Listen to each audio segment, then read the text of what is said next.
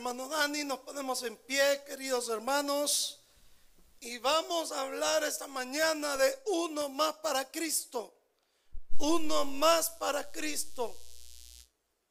Juan capítulo 1, versículos del 35 al 42.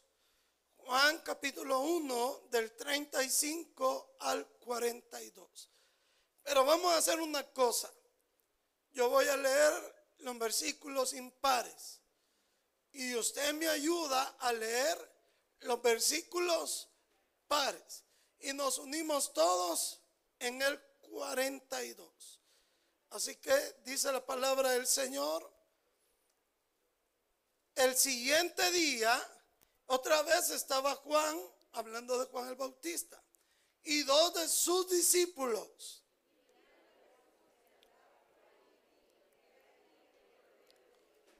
Le oyeron hablar los dos discípulos y siguieron a Jesús.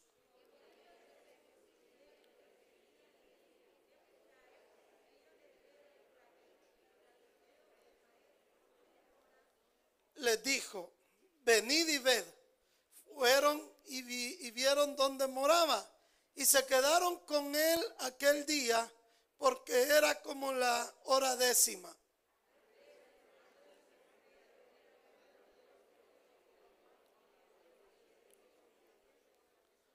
Este halló primero a su hermano Simón y le dijo, hemos hallado al Mesías, que traducido es el Cristo.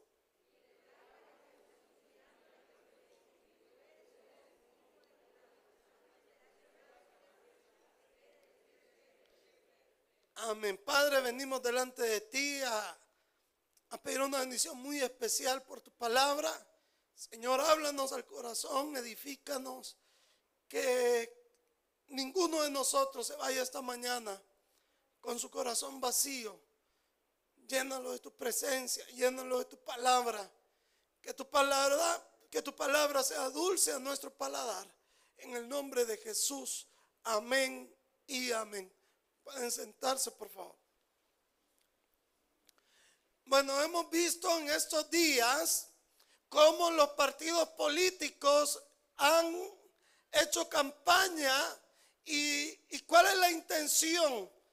Ganar más simpatizantes, ganar votantes a su favor.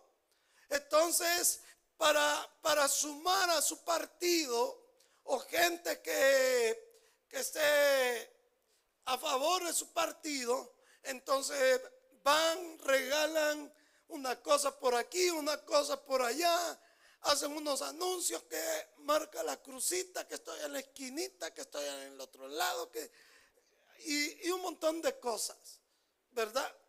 Pero todo con el objetivo de ganar su voluntad, de ganar uno más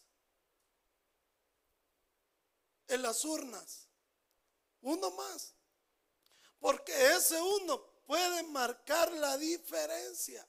Hay alcaldías que se han ganado con un voto. Alcaldías que se han ganado con cinco votos. Esos cinco votos marcaron la diferencia. Entonces andan ahí detrás y le han metido con todo la campaña porque quieren más diputados, porque quieren más alcaldes y en fin. ¿Se imagina usted, mi querido hermano, que, que nosotros hiciéramos lo mismo, esa misma, esa misma intensidad para llevar personas a Cristo? Con tal de ganar uno para el Señor. Claro, ellos saben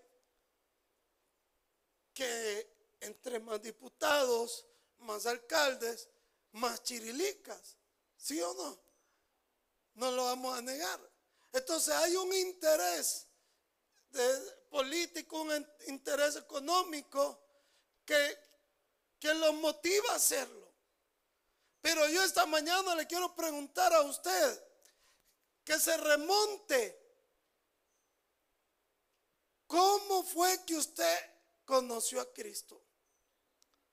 ¿Cómo fue que usted conoció al Señor? ¿Cómo es que usted vino a los pies de Jesús? Quiero que, que lo recuerde un momento. Recuérdelo. ¿Cómo fue?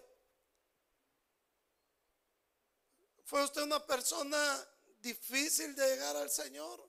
¿O fue una persona blandita de llegar al Señor? Pero cada quien tiene una historia. Una historia de cómo llegó al Señor.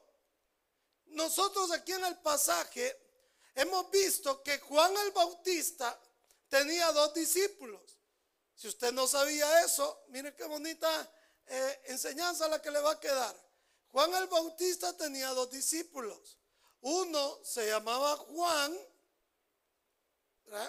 el, el mismo que escribió Apocalipsis, y el otro se llamaba Andrés. Y un día pasó Jesús y le dice Juan el Bautista a sus discípulos, miren, ese es el, Mesías, ese es el Salvador, ese es el verdadero Cristo. Cuando, cuando Juan el Bautista les dice así, los motivó, los incentivó a que ellos siguieran a Jesús. Y hemos leído en el pasaje que inmediatamente ellos llegaron donde Cristo y le dijeron, Señor, ¿a dónde vives? Y el Señor los llevó y les dijo, aquí vivo. Y dijeron ellos, bueno, aquí, si tú nos das chance, cabemos nosotros. Y a partir de ese día comenzaron a seguir a Jesús. Y entonces Andrés, hermano de Simón Pedro, dice ahí que se, lo fue a buscar, lo encontró y lo trajo a Jesús. Porque ahí está en el 42, mire. Y le trajo a Jesús. Y eso es lo que nosotros debemos hacer. Así como Andrés trajo a Jesús a Pedro, así nosotros debemos de traer a Jesús a otras personas. Y, Andrés no se imaginaba lo que Dios iba a hacer con Pedro. No se lo imaginaba. Y fíjense que Andrés eh, no solamente llevó a Simón Pedro. Por ejemplo, Andrés, cuando estaban ahí eh, que Jesús predicaba, trajo a un niño con cinco panes y dos peces. Él fue a agarrar al niño y se lo, y se lo trajo a, Jesús. También cuando unos griegos querían conocer a Jesús, vino, vino Andrés y, y se ofreció y se lo llevó a Cristo. O sea, Andrés siempre estaba presto a llevar personas a los pies del Señor siempre estaba presto a llevarlos a Jesús. Dios quiere que nosotros seamos ese Andrés. Que seamos unos Andrés. Pero yo me pregunto, queridos hermanos, ¿será que no nos importa que alguien se vaya al infierno? Es que si yo no le hablo de Cristo a, mi amigo, a mi vecino, a mis trabajadores, a los empleados, a mis compañeros de trabajo. Entonces, ¿será que a mí no me importa que se vaya al infierno? Porque si a mí me importara que no se vaya al infierno, voy a hacer todo lo posible por presentarle a Cristo, por ganármelo para Cristo, para que reciba a Jesús en su corazón. Quiero decirles que en Lucas tenemos un caso, busquen Lucas 16, 27 y 28. Vámonos a Lucas 16, 27 y 28.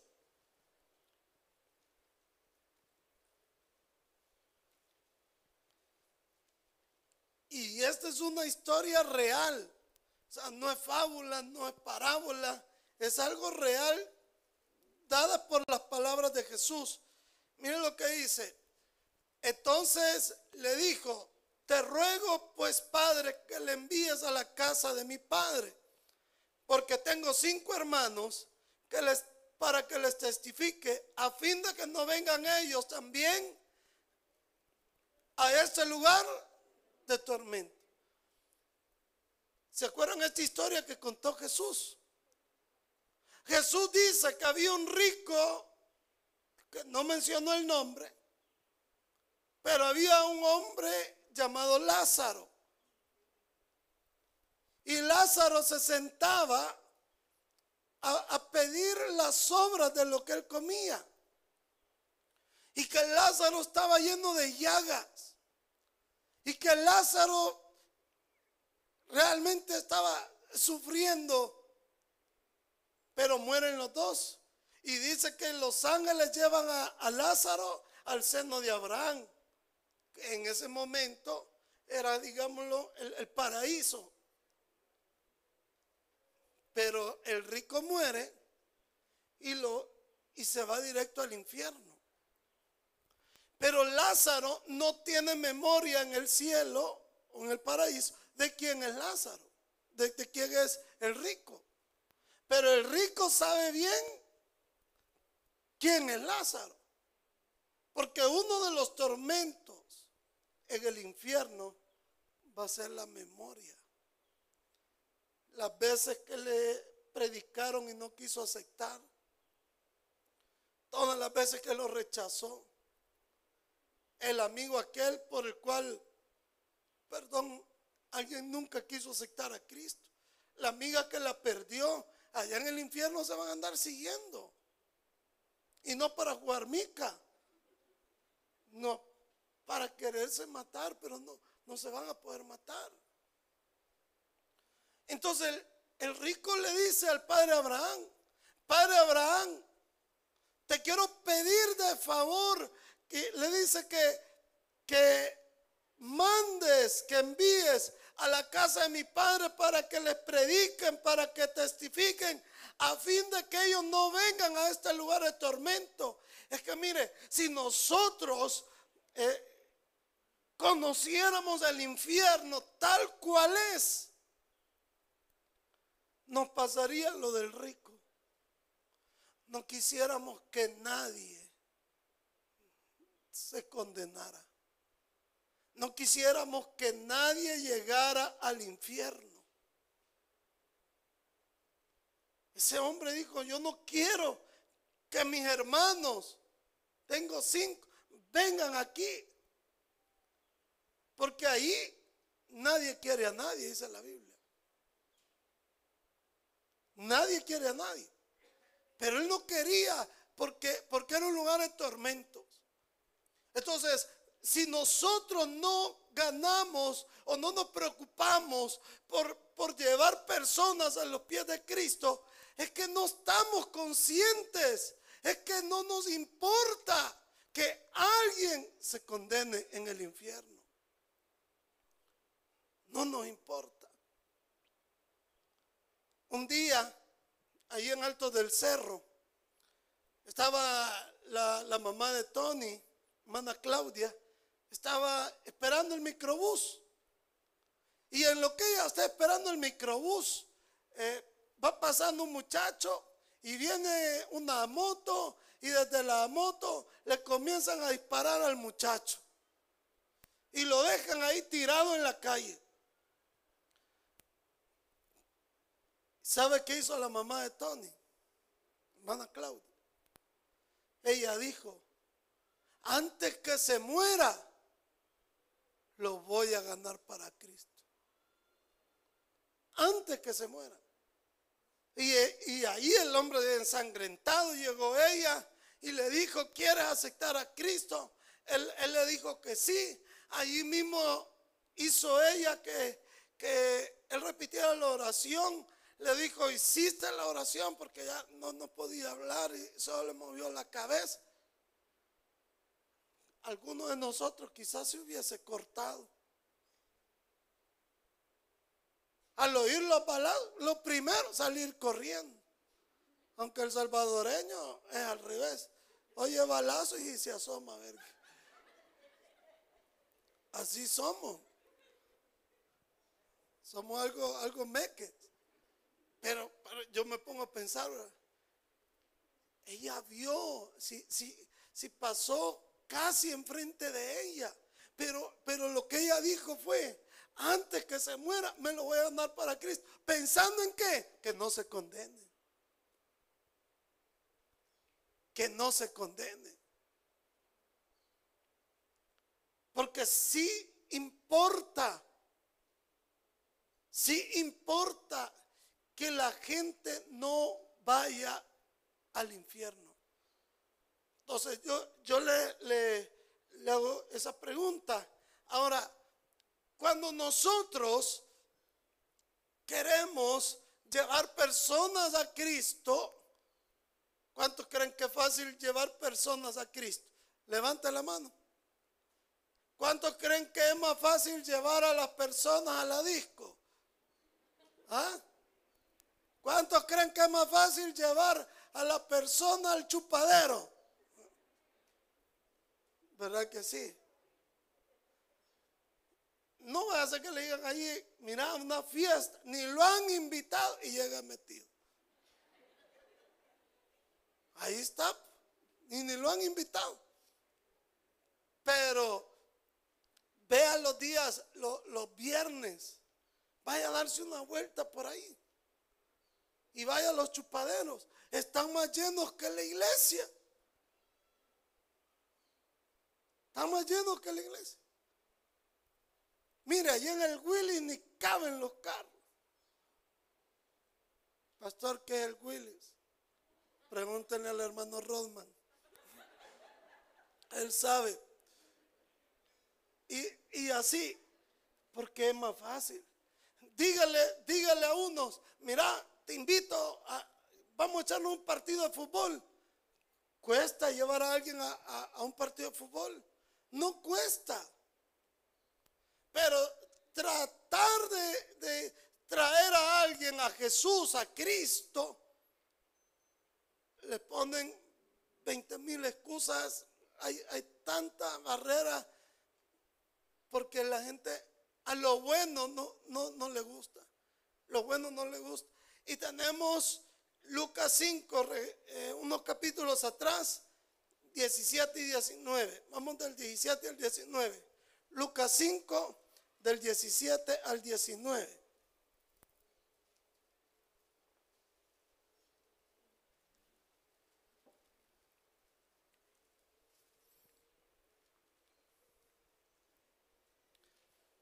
Aconteció un día que él estaba enseñando y estaban sentados los fariseos y doctores de la ley, los cuales habían venido de todas las aldeas de Galilea y de Judea y Jerusalén.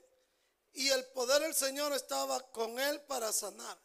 Y sucedió que unos hombres que traían en un lecho a un hombre que estaba paralítico, procuraban llevarle adentro y ponerle delante de él. Pero no hallando cómo hacerlo, a causa de la multitud, subieron encima de la casa y por el tejado le bajaron con el techo, poniéndole en medio delante de Jesús. Imagínense, estos amigos comienzan a cargar al enfermo, al paralítico. Pero cuando llegan a la casa donde está Jesús, la hayan llena una persona normal. Vaya, mira viejo vos, sos salado. Hoy que te traemos, mira, ni se puede entrar. Yo ya hice. Lo, hicimos lo, lo que pudimos, pero mira, ¿cómo entramos? ¿Cómo entramos si ahí está lleno? Si ya no cabe la gente. Pero vienen ellos y ante esa barrera ante ese obstáculo para que su amigo estuviera frente a Jesús, imagínense, lo suben al techo, rompen el techo y se lo bajan al Señor.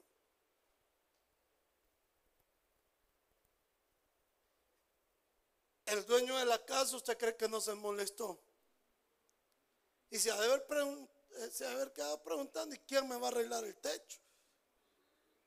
Y aquello una vez sanado, se pegaron la guinda los cinco. ¿Qué lo iban a andar hallando?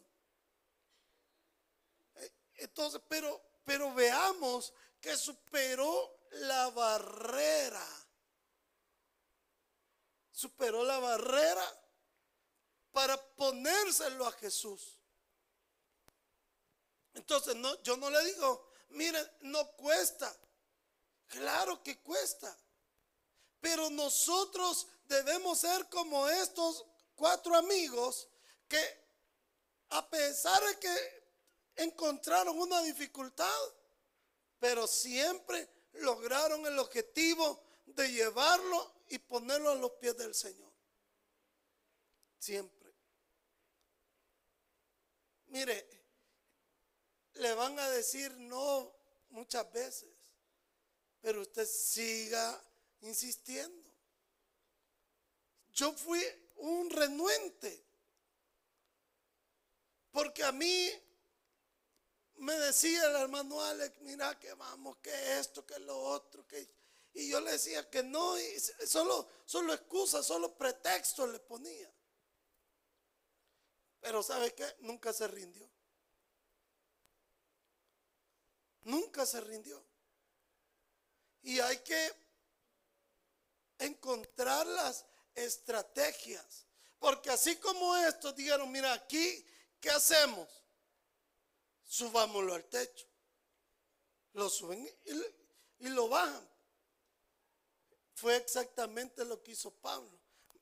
Vámonos a, a ¿cómo se llama? A 1 Corintios 9 del 16 al 22, ya va a ver. 1 Corintios 9 del 16 al 22.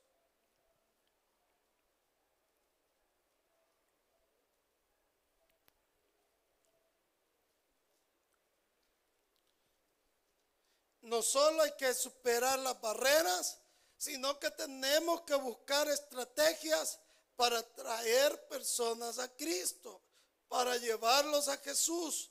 Mire, 1 Corintios dice, 9:16, pues si anuncio el Evangelio no tengo por qué gloriarme, porque me es impuesta necesidad y hay de mí si no anunciar el Evangelio. ¿Será que nosotros podemos decir eso? Ay de mí si no anunciar el Evangelio. Cuando usted va en el bus, a la par de alguien puede decir usted, ay de mí si no anunciara el Evangelio. Esa persona que trabaja con usted puede decir, ay de mí si no le anuncio el Evangelio. Ay de mí, 17. Por lo cual sigo si lo hago de buena voluntad, recompensa tendré. Pero si de mala voluntad, la comisión me ha sido encomendada. O sea, está hablando de, por ejemplo, cuando uno va a ganar almas, hay algunos que van de mala voluntad y van a caminar. Y si uno hablarle ya, ni, le quieren hablar, es que tiene cara que me va a decir que no. Y yo, no entiendo cómo, cómo logran eso. Saber por medio de la cara que les va a decir que no, que sí. 18. ¿Cuál es mi galardón? Que predicando el Evangelio presente gratuitamente el Evangelio de Cristo para no abusar de mi derecho en el Evangelio. Por lo cual, siendo libre de todo, me he hecho siervo de todos. Oiga, para ganar mayor número. Me he hecho a los judíos como judíos para ganar a los judíos y a los que están sujetos a la ley, aunque yo no estoy sujeto a la ley, como sujeto a la ley, para ganar a los que están sujetos a la ley y a los que están sin ley como si yo estuviera sin ley, no estando yo sin la ley de Dios, sino bajo la ley de Cristo, para ganar a los que están sin ley. Me he hecho débil a los débiles, para ganar a los débiles y todos me he hecho de, todos para que de todos modos salve a algunos. Ahí Pablo habla de las estrategias que él usó para ganar a más personas, el mayor número posible. Miren, yo no sé qué les va a parecer a ustedes, pero así son los propósitos de Dios, así es la obra de Dios. Porque cuando yo estaba metido en, en las drogas, el que me llevó a mí a Cristo, es que usted tal vez no lo logra entender.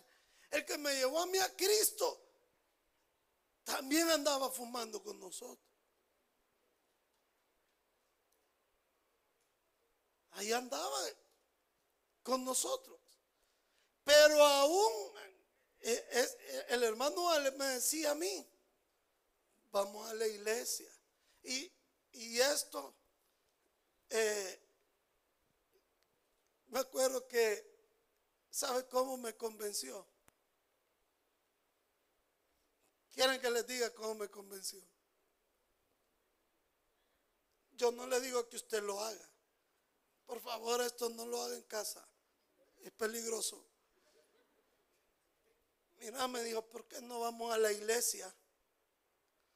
Y antes de entrar al culto, nos echamos un purito. Y oímos al pastor bien. Ah, y no va a creer que eso me animó a mí.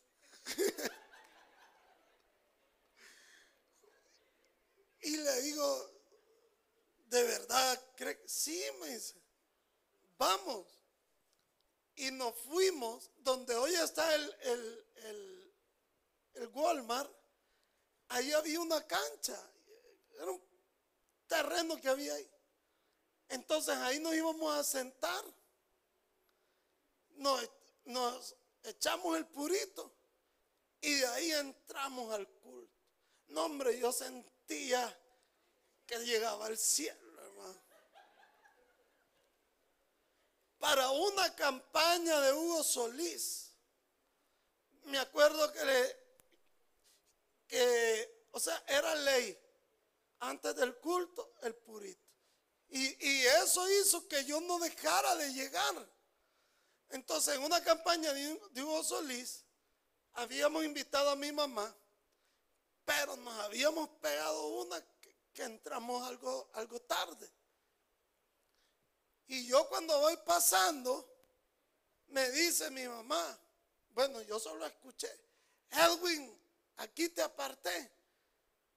Y entonces cuando trato de buscarla, la vi y así, si me acababa de echar un puro de marihuana. Y entré, me senté a la par de ella y aquel nos sentamos.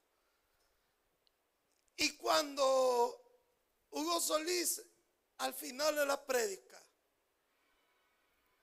nos dice que nos pongamos en pie, que Él va a orar y comienza a ministrar y comienza la oración.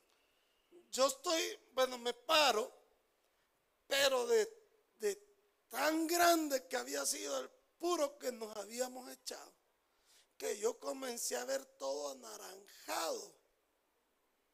Como que se, se me bajó o se subió el azúcar o el puro, lo que sea. Y mire, y entonces en eso me mareé y, me caí así sentado. Y entonces mi mamá preocupada, mi mamá afligida porque me había desmayado yo ahí en la oración. Y es un servidor a consolarla, a decirle, déjelo que lo ha tocado el Espíritu. ¿Cuál espíritus? Bien cruzado andaba yo. Y mire, y un día nos habíamos echado, eh, porque es que eso fue, mire, yo como le digo, o sea, religiosamente eso puede ser inconcebible.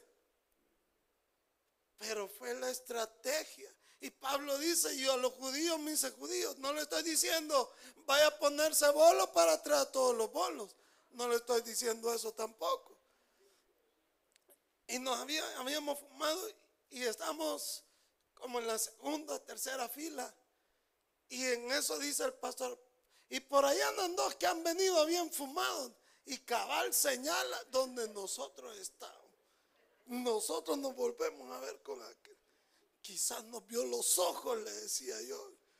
Pero ya, ya era cuestiones de Dios. Entonces, imagínense eh, cómo, Dios me llevó a mí a, sus pies. Porque yo era sumamente religioso. Yo había estudiado en el colegio Don Bosco, entonces yo, yo era religioso.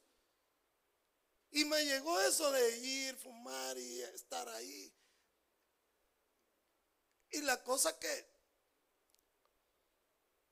a los meses ya dejé yo de, de hacerlo. Comencé a servir, comencé a involucrarme más, a ir a ganar almas. O sea, ya comenzó eh, ese deseo. Y un día que fuimos a ganar almas, estaban unos bichos fumando, era mi primera vez. Estaban fumando y le, y le llegué a hablar del Señor y me dice, si mira cómo estamos nosotros. Y, le digo yo, si yo te entiendo, le dije. Yo he pasado por ahí. Y sabes qué, le dije, era mi primera vez que ganaba alma. ¿Sabes qué? Yo también estoy luchando para salir, pero Dios me va a ayudar. ¿Qué? Si no sé qué, no me crees. Y me saco yo la cartera. Y en la cartera andaba yo una bachita. E, ese término griego es, me saco yo una, una bachita, mirale, alquilando. Para, para que veas. Pero entonces un, un hipócrita, no le, es que yo estoy enfermo y por eso ya me tomé la pastilla porque me quiero curar. La pastilla es Cristo. Y entonces, gloria al Señor. Y fíjense que fueron mis primeras tres almas que me gané. Gracias a la bachita que andaba en la cartera. Debería usted de andar una siempre. Gracias a la bachita. De ahí les he contado yo al hermano Miguel de Santana, un alcohólico tirado en la cuneta lo evangelizamos, acepta a Cristo, lo llevamos al culto. Y en el culto llegó bien bolo, súper bolo. Y bueno, la cosa que así comenzó a llegar, comenzó a llegar y tenía un su teclado. Y en esta parte de aquí del, del teclado un montón de origen de Guadalupe, así. Pero yo, yo quería ganármelo para el Señor. Y le digo, ¿y usted puede tocar teclado? Sí, me dijo. ¿Y por qué no me ayuda en la iglesia? Yo, yo no era el pastor principal. ¿Por qué no nos ayuda? Si usted me da la oportunidad, vaya, pues llegues. Y mentira, ni podía tocar, solo el tunga, tunga, tunga, tunga. Solo eso podía. Y los hermanos que llegaban me decían, mire, bueno, y el pastor Roger Barahona también, mira, la gente ahí está murmurando que el montón de vienen de Guadalupe en el teclado y nosotros somos cristianos. Y que, ay, déjele, ya va a ver que de él van a hacer quitárselo. Cabal en los días se las había, se las había quitado. Pero un domingo no llegó. Y cuando yo llego al siguiente día a visitarlo a la casa, lo encuentro de goma. Pero, pero con una goma y me decía, hermanito, regáleme para un coche bomba, se lo pido. Un coche bomba quería. Pero ¿cómo va a creer que, que yo le iba a dar un coche bomba? Entonces le digo al que andaba conmigo, mira, le digo, no le podemos dar un coche bomba, anda a comprarle una pacha muñeco, le digo, porque el coche bomba ya lo bajerito. Y se va el que andaba conmigo. Nosotros teníamos que andar uniformados con la, corbata del Taber, pantalón azul, camisa blanca. Y, se va aquel con la Biblia para la cantina a comprar una pacha muñeco la compra y, dice que todavía el, el, cantinero, no, si hijos del Taber son unos grandes bolos. Amén, dice Rodman. está hablando el Espíritu, hermano Rodman.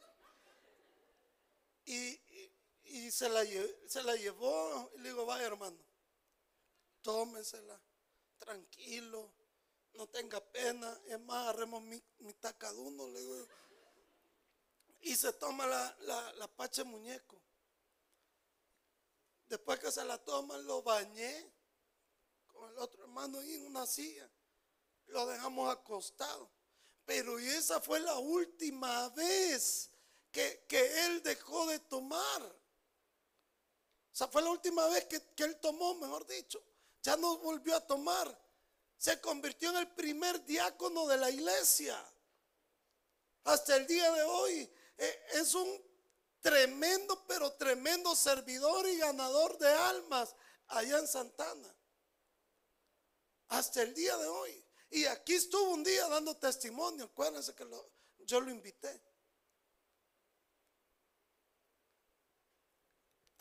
¿A qué, quiero llegar? Que hay estrategias. Eh, por ejemplo, la mamá de Alex le decía a, todos, si van a la iglesia, los voy a llevar a Plaza Alegre. ¿Se acuerdan de Plaza Alegre? ¿Cuántos se acuerdan de Plaza Alegre? Levante la mano los que se acuerdan de Plaza Alegre. Ya están cerquita de la Bermeja, hermano. Sí, es que un volado súper bien. Entonces ella les decía, los voy a llevar a Plaza Alegre. Y llevaba el montón de, de bichitos, ¿verdad? Al culto y después del culto se los llevaba a Plaza Alegre. Y un montón de esos bichitos. Seguimos en el Evangelio. ¿Qué puede hacer usted? Mira, vamos a la iglesia, después te voy a llevar a, comer pupusas. O vamos a comer ahí a, la mamachus. O te voy a llevar allá a San Vicente, la carne de chucho, caballo, de lo que quieras. Si tenés suerte, chucho fresco. la gente con tal, está bueno ir allá a San Vicente, una carnita. Vaya, por ejemplo, eh, si usted tiene ahí trabajadores, ¿por qué no les, no les predica cinco minutos? Una vez a la semana, diez minutos. Y, ese día prepara un refrigerio para, para que conozcan a Jesús, para que escuchen la palabra. O sea, yo no, yo no le voy a decir, mire, haga exactamente esto. Pídale a Dios que le ilumine para que le dé las estrategias de cómo nosotros poder ganar, como lo dice Pablo, a la mayor eh, parte de, eh, mayor número posible de personas. Tenemos que, que hacerlo, porque recuerde que Dios nos ha puesto como atalaya. Ezequiel 3, 17 al 19. Ezequiel 3, 17 al 19.